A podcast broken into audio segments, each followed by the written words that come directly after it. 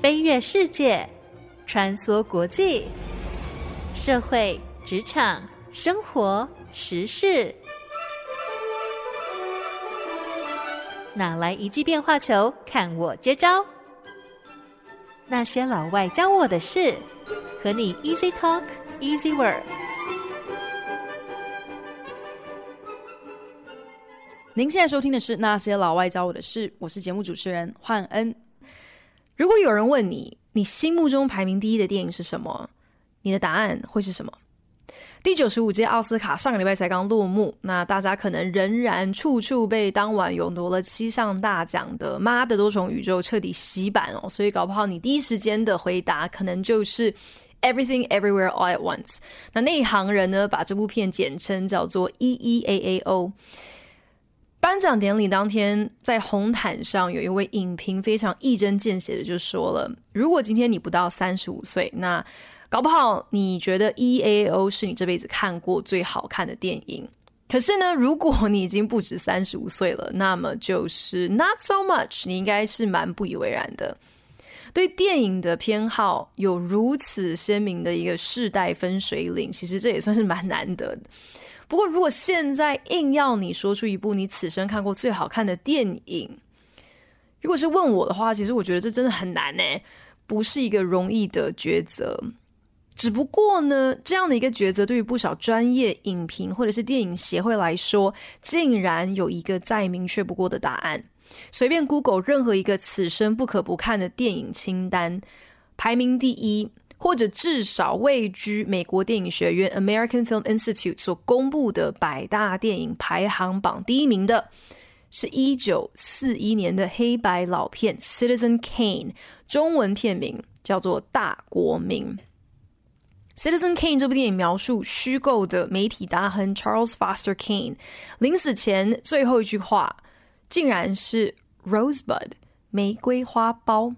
他旗下报社的编辑为了回顾他的传奇一生，大胆假设这句没头没脑的神秘遗言背后，说不准别有一番隐情。如果能够厘清这个字到底对 Charles Foster Kane 有什么特别的意涵，那么一定能够揭发这个媒体大亨他不为人知的面貌。所以呢，就派出了记者追查 Charles Foster Kane 生前四位和他过从甚密的人，想要来解开死前遗言的谜底。这四位关系人士分别是在 Charles Foster Kane 幼年的时候曾经担任他的合法监护人的一位已故银行家。还有 Charles Foster Kane 他的专业经理人，以及 Charles Foster Kane 他最要好的，但是长大之后就慢慢渐行渐远的一个好朋友。最后一位，第四位呢，则是和 Charles Foster Kane 离婚多年的第二任前妻。透过记者翻查已故银行家的日记，以及跟另外三个人的对谈，Charles Foster Kane 他到底是什么样的一号人物，又是活出了一个怎样大起大落的人生，就慢慢的开始在观众眼前逐渐现形。Citizen Kane 的电影剧情乍听之下，比较像是一部自以为是悬疑片的人物传记片哦，感觉起来好像没有什么太多令人惊艳的地方。但是 Citizen Kane 大国民这部片之所以堪称是影史上公认的最佳影片，而且是没有之一哦。其实真正的玄机是在于这部电影它的拍摄、运镜还有剪接，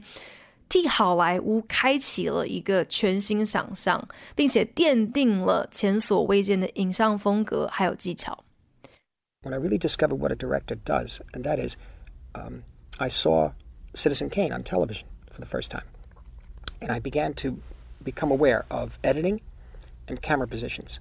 好莱坞大导演马丁·史科西曾经说过，自己第一次恍然大悟，电影导演到底是在做什么的，就是当他在电视上看到了《Citizen Kane》大国民这部电影，他忽然间就开始意识到说，原来剪接还有运镜之于一部影片有多重要。对我们来说，其实我们应该都已经算是被好莱坞训练有素，很熟悉，甚至可以说是有一些根本的期待，还有认知，明白电影镜头不同的位置还有移动的方式，其实往往就是在象征着不同人的视角，同时呢，也是说故事可以更引人入胜的很重要的技巧。比方说长镜头啊，或者是一镜到底的运用。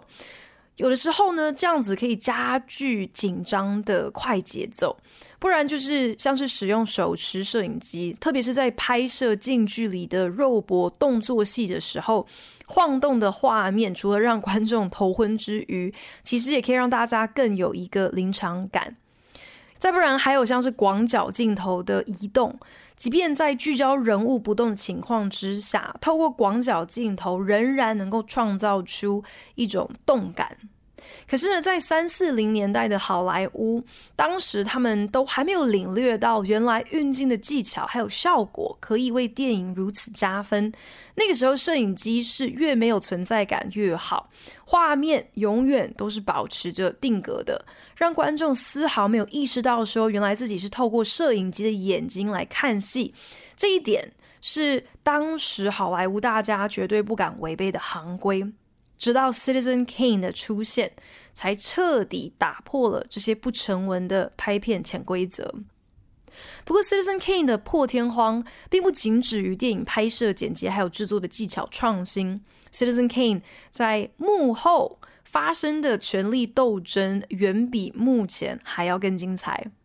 这部片一度惨遭好莱坞各大片场封杀，当年的票房之惨淡，虽然呢在奥斯卡仍然荣获了九项提名，最终却只抱回了一座最佳剧本奖，可以说是一部叫好不叫座的片。事隔数十年之后，Citizen Kane 竟然能够屹立不摇，影史经典之最的宝座，这样的一部电影。当然，必须要在我们经典老片 A B C 这个特别系列单元当中，好好的来跟大家分享一下。在很多电影人的心目当中，一九四一年由娱乐圈神童 Orson Welles 自编自导自演的《Citizen Kane》大国民，绝对是影史以来最伟大的一部电影，没有之一。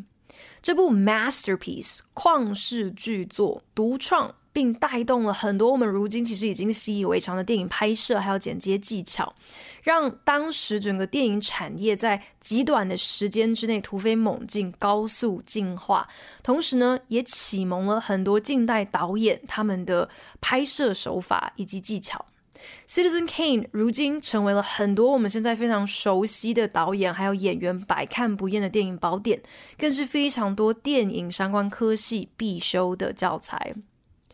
Orson Welles 当年呢是纵横广播圈以及剧场表演的金童，二十三岁就登上了美国《时代》杂志的封面人物。他的眼光独到，创意无限，而且作风特别大胆。在三零年代，Orson Welles 就执导了一出完全是由黑人卡斯主演的马克白舞台剧，更创办了水星剧场，将当年的畅销小说《War of the Worlds》改编成广播剧。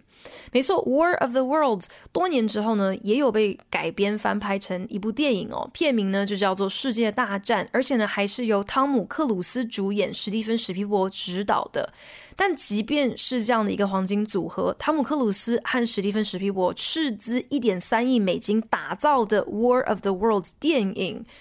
拿来跟 Orson Welles 的广播剧版本相比，我觉得恐怕还是要输上一截哦。只因为当年 Orson Welles 突发奇想，虽然他并没有什么惊人的预算，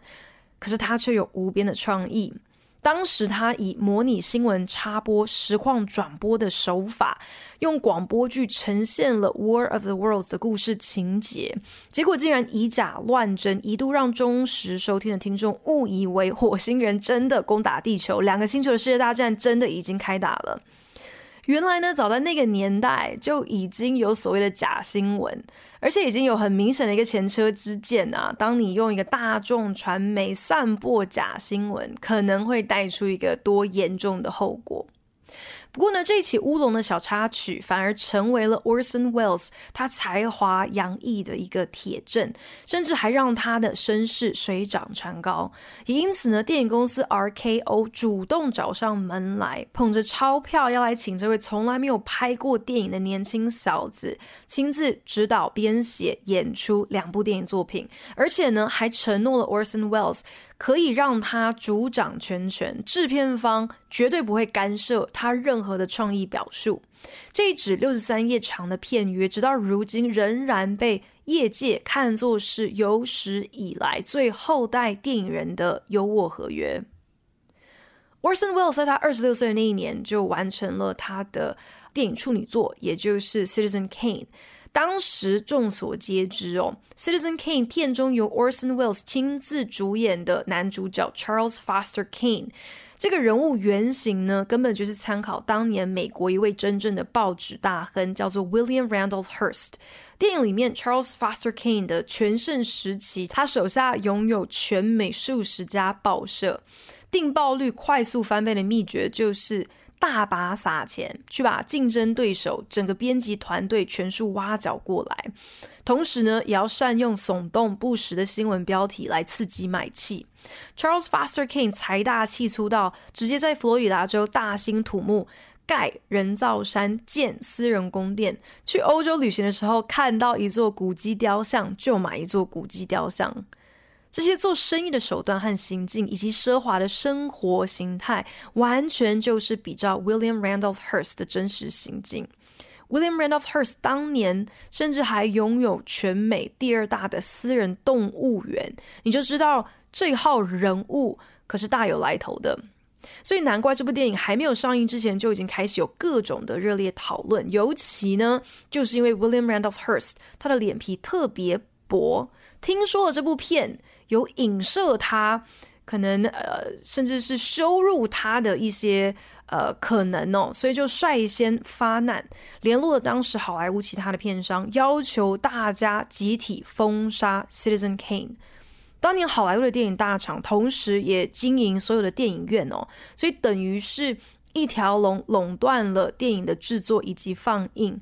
William Randolph Hearst 就威胁众家片场，谁如果有种在自家戏院播放《Citizen Kane》这部片，以后就甭想在 William Randolph Hearst 旗下的报纸下任何的电影广告。但 Orson Welles 他也不是省油的灯呢，在得知自己的电影还没有上映就惨遭全面封杀的消息之后。这二十六岁的年轻人竟然还老神在在，甚至决定不如就以毒攻毒，提议那就直接搭帐篷在户外放映，然后冠上一个“那些人不愿意让你看的电影”这样的一个标题来大肆炒作。很多影评因此前仆后继的想尽办法要抢先看到《Citizen Kane》这部电影，事后出现在各大媒体版面上的 “It's terrific” 这样的一个评价。在我们现代人看起来，可能会觉得好像有点无感哦。可是 "It's terrific" 这简单的两个字，却是强而有力的回应了当时有太多太多看不到这部电影的观众，他们心中最大的一个问号，那就是：所以《Citizen Kane》这部片到底好不好看啊？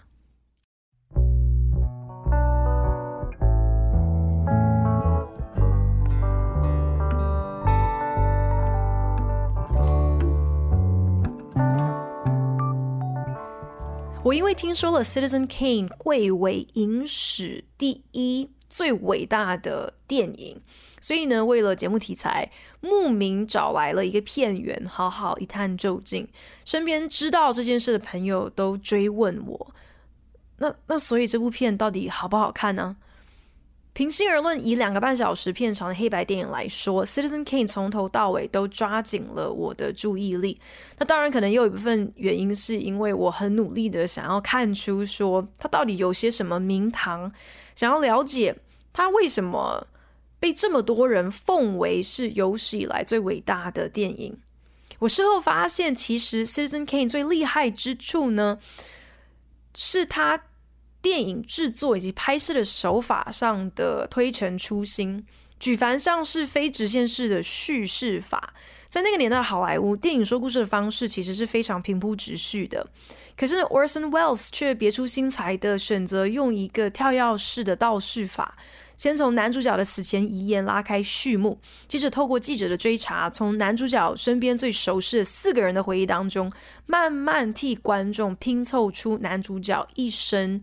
这样子的呃叙事方式哦，这在当时是前所未闻的创新。除此之外呢，Citizen Kane 还有很多其他的小巧思，比方说像是透过一连串的报纸标题来带动剧情，来形塑人物设定。另外，它还有一个最破天荒的创新，应该就是 Deep Focus，所谓深焦镜头的使用，就是故意让前景还有背景全部都一目了然。这样子的一个选择，在当时是前所未闻的。很多的导演跟摄影师认为，电影背景就是背景嘛，所以你何必也要把背景的细节让观众可以看得这么清楚呢？当然呢，也还是有一些电影拍摄还有剪接的手法，并不是出自于 Orson Welles 哦，但是却是被他发扬光大，让很多的电影人事后在看完 Citizen Kane 都会有一种。哦，原来还可以这样子用哦，这样子的一个恍然大悟。比方说，montage 蒙太奇这样的一个很常见的电影剪接手法。我们都知道，montage 在电影当中其实是呃我们很熟悉的一个技巧，就是把一系列的画面剪接在一起，甚至有的时候你也不用对白，目的就是透过很精简的、很有画面的方式。让观众有一种在一段特定的时间之内，呃，发生了很多事情这样子的一种感觉，等于是用很短的时间可以交代很多的剧情的发展。那 Orson Wells 他非常巧妙地套用了这个蒙太奇的技巧，来描绘剧中男主角 Charles Foster Kane 和他的第一任妻子逐渐貌合神离的关系。他就把一个接着一个，就是两个人坐在家里餐厅用早餐的画面剪在一起，但是每下一个画面，观众就会发现两个人的对话内容越来越少，彼此的态度越来越差，火气越来越大，然后两个人坐的也越来越远。And you knew that you could, and how did you know this? Uh, because I didn't know any better, and it's very much in the line with what Jack was saying earlier in the show. It comes from From just, you know, sheer dumbness. You're sure it's got to be your good and your great. It's ignorance. There's no authority in the world like it. Orson Welles 多年前在上访谈节目的时候，主持人就问他啦，很多事情都是当年拍电影的人会说不可以做，或者是他们绝对不可能会做的。比方说像是深焦镜头的使用等等。但是偏偏 Orson Welles 你却清楚知道。其实这是可以的，但你根本没有任何经验呢。你你怎么会知道？你怎么会这么笃定呢？Orson Welles 也算得上是一个性情中人吧，在访谈过程当中，竟然非常坦白的就说了：“Because I didn't know any better。”讲好听一点的这句话就是“初生之犊不畏虎”嘛。可是讲得更直白一点，就是就是无知喽。然后 Orson Welles 他自己也补充说明了：“Ignorance, there's no authority in the world like it。”再也没有什么要比无知更具权威的了。Orson Welles 坦言，你当下可能自以为好像是你有多有才华，你有多厉害，可是根本就只是因为你蠢，所以误打误撞，反而变成了后人传颂效法的经典。It means everything to me. Citizen Kane is is a a is an if not the icon, it is an icon of of courage. I'm, I'm not about I'm not I'm talking about the courage of the filmmaker, the courage, the audacity. It's about courage and audacity. And I'm making this my way, and I'm going to deepen the focus. I don't care how many layers of makeup those actors sweat off. We're going to see from one inch to infinity in every shot. We're going to see ceilings, and we're going to we're, we're going to tell a very convoluted mystery story about a man's life, and and I, it, it is just one of the great movies ever made, and I think many people are going to agree. It's just one of the great American experiences in in in, in the cinema. 就连大导演史蒂芬史皮博也完全买账。在接受美国电影学院采访的时候呢，Steven Spielberg 是对 Citizen Kane 赞誉有加，甚至说这部片对他来说可以称作是电影人的勇气和大胆的一个指标，The icon of courage, the audacity of the filmmaker，意思就是。今天我想怎么拍就怎么拍，我不管行规是什么，别人怎么说，更不管演员要上几层妆，我反正就是要让镜头像是有自己的意志一样，拍天花板也好，把背景拍得跟前景一样清晰也好。在史蒂芬史皮博的眼中，《Citizen Kane》毋庸置疑是影史上最伟大的一个观影体验。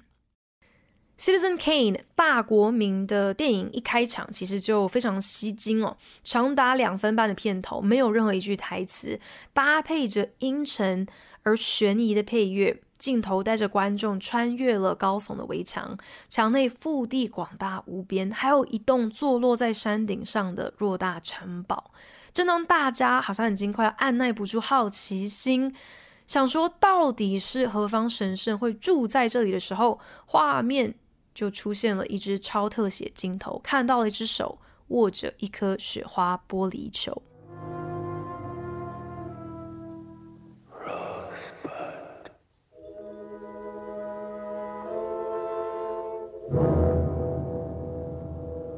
床上躺卧的正是年迈的男主角 Charles Foster Kane。说完最后一个字 “Rosebud” 玫瑰花苞之后，他手一松。雪花玻璃球滚落，摔成了碎片。Charles Foster Kane 旗下的报社替他剪辑了一支新闻特辑，要向观众做一个摘要。这个 Charles Foster Kane 他既风光奢侈又充满争议的一生。当年在郊外经营客栈的母亲，所有的一块土地意外挖到了金矿，所以呢，妈妈为了小小查理着想，以儿子之名成立了一个信托。并把金矿的所得全数转入信托中，而且还狠下心来委派了一位银行家，成为了小小 Charles Foster King 小小查理的法定监护人，负责替 Charles Foster King 投资理财，也就此开始安排他的教育和生活起居。本来在小屋外开心滑着雪橇的小查理，当下晴天霹雳一般的被告知双亲。现在立马就要把他自己送走，从此就要随着这个陌生的第一次见面的银行家，在大都市过生活。小查理气得抡起了雪橇，攻击银行家。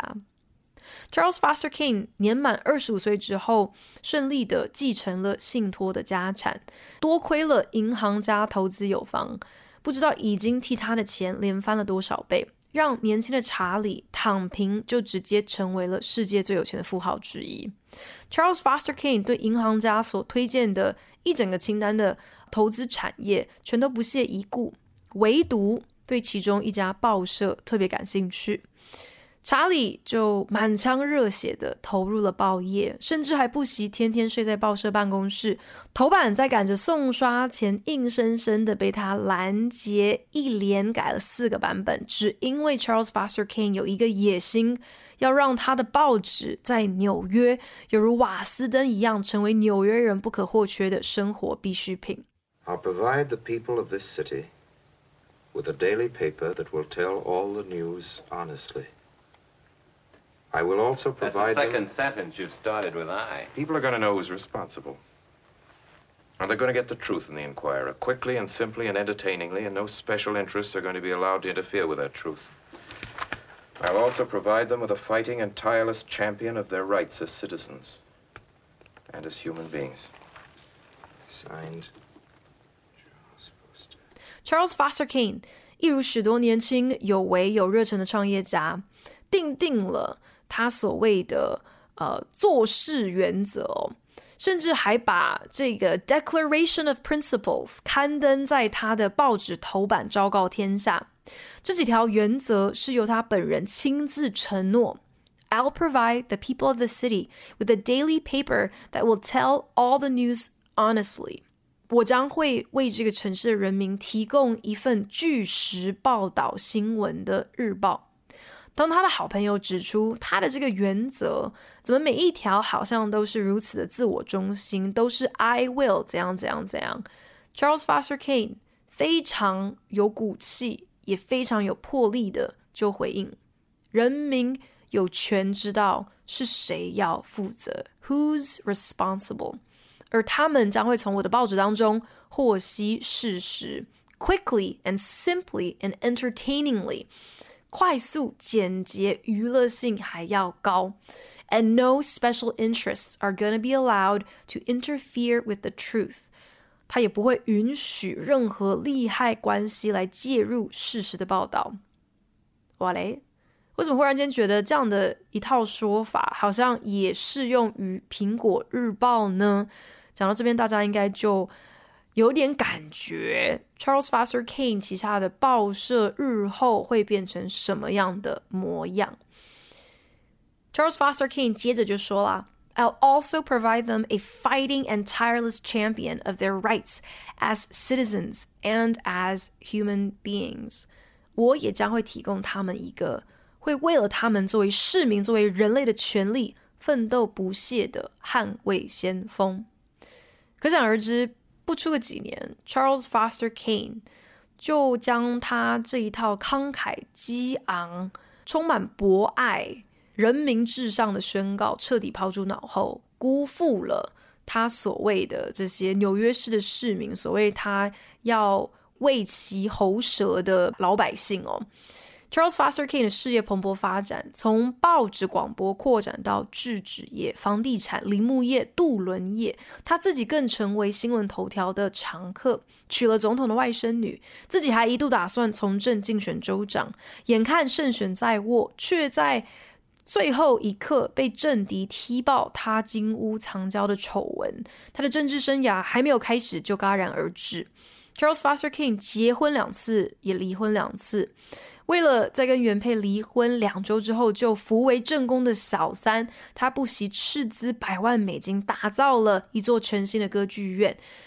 并逼着其实根本没有任何歌唱才华，也没有任何成名野心的年轻妻子登台表演。他的报纸整天针砭华尔街的既得利益者，甚至还杠上了当年抚养自己长大的银行家监护人，害这位银行家转过头来。痛骂 Charles Foster Kane，他根本就是个共产主义者。可是呢，Charles Foster Kane 他这种唯我独尊的做事风格，竟然又让他在劳工阶级之间得到了一个法西斯的臭名。说到底，对 Charles Foster Kane 来说，他这一辈子除了他自己之外，没有任何其他的信念。他的所作所为都不过只是在完美诠释：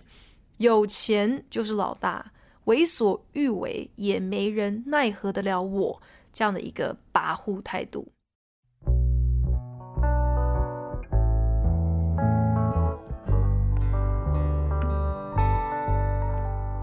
本节目由好家庭联盟网、台北 Bravo FM 九一点三、台中古典音乐台 FM 九七点七制作播出。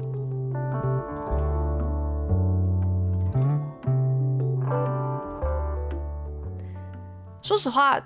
Orson Welles 在推出他的电影导演，还有演出处女作《Citizen Kane》大国民的这整个过程，真的是要比电影本身要有趣太多了。他虽然曾经对外表示哦，电影当中的男主角 Charles Foster Kane 其实是许多不同人物的一个参考和集合，可是其实这样讲法不过是越描越黑，因为大家心知肚明。电影当中的这个角色跟真实的报纸大亨 William Randolph Hearst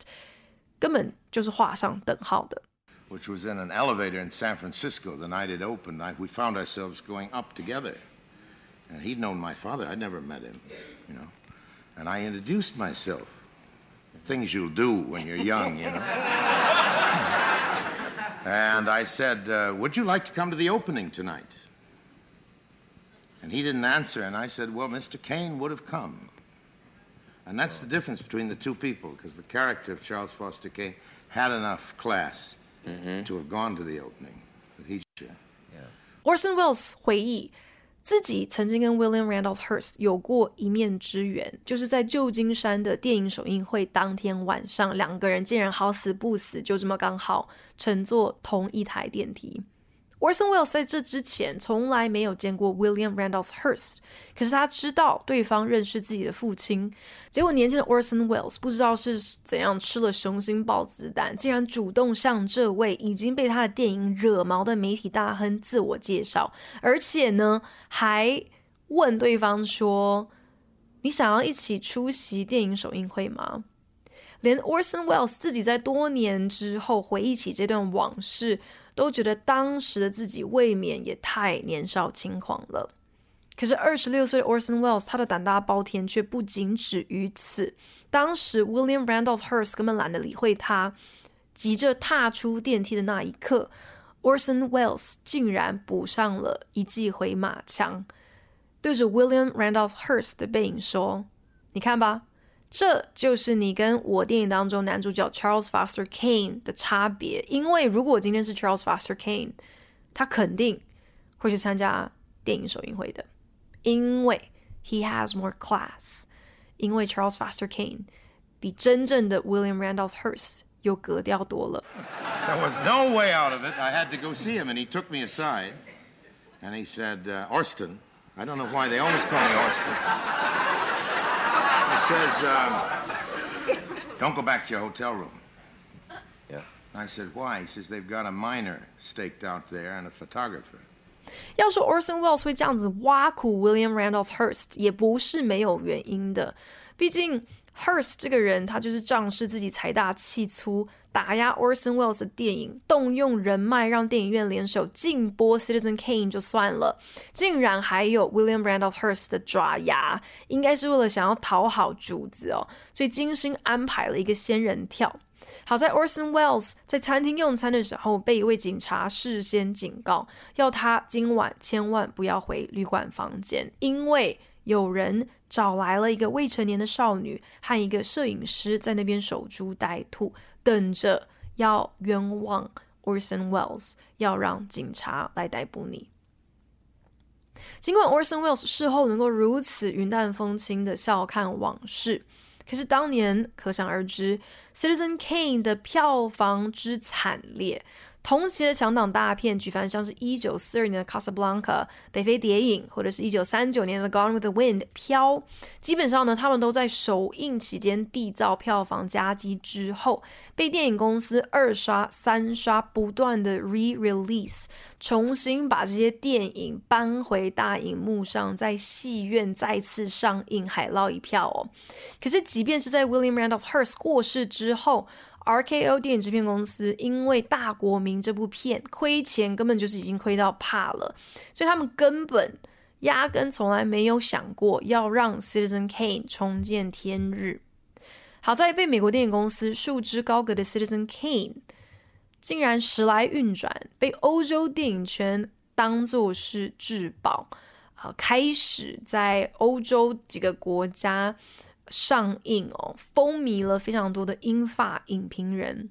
是一直到五零年代后期，RKO 电影公司将自己旗下几部啊、呃、老电影的放映权卖给电视频道播放之后，Citizen Kane 终于有机会在美国获得广大的曝光。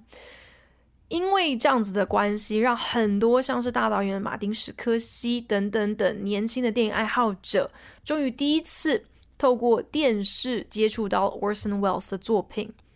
《Citizen Kane》这部电影，真的只能够说它是命运多舛，在首映之后的二十多年，才终于被世人看见，被认可为旷世巨作，都不知道应该是要叫它是九命怪猫，还是不死火鸟。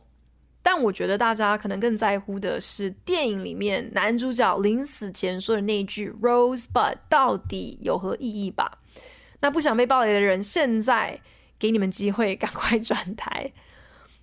Citizen Kane 电影结尾，报社记者跟上司报告，自己费尽了心力，却毫无头绪，仍旧没能够查明 Rosebud 背后的秘密。一行人默默就离开了 Charles Foster Kane 城堡当中内建的一个巨大地窖，里面装满了满山满谷、足够塞满十座博物馆都还有余的艺术收藏品。一大堆工作人员忙着善后，捐赠有价值的物品，把没用的杂物烧掉。其中有一个工作人员随手就把一个儿童用的雪橇丢进了炉火中。镜头慢慢推进，特写停留在这个已经慢慢被火蛇吞噬的雪橇，观众才发现，那个雪橇正是 Charles Foster Kane 童年时。在被他的妈妈告知自己的命运将彻底改变之前，他在小屋外面开心滑雪用的那个雪橇，而雪橇的正中间印了一个品牌商标，正是 Rosebud。再多的家财万贯，至终也买不到亲情的温暖、童年的记忆、纯粹的快乐。只不过千金难买早知道喽。那个在商场、在情场上都霸道独断的 Charles Foster Kane，真的是死到临头，众叛亲离，孤独终老，才恍然大悟，自己这一生活得有多糊涂。谢谢您收听今天的那些老外教我的事，我是焕恩，我们下礼拜同时间空中再聊喽，拜。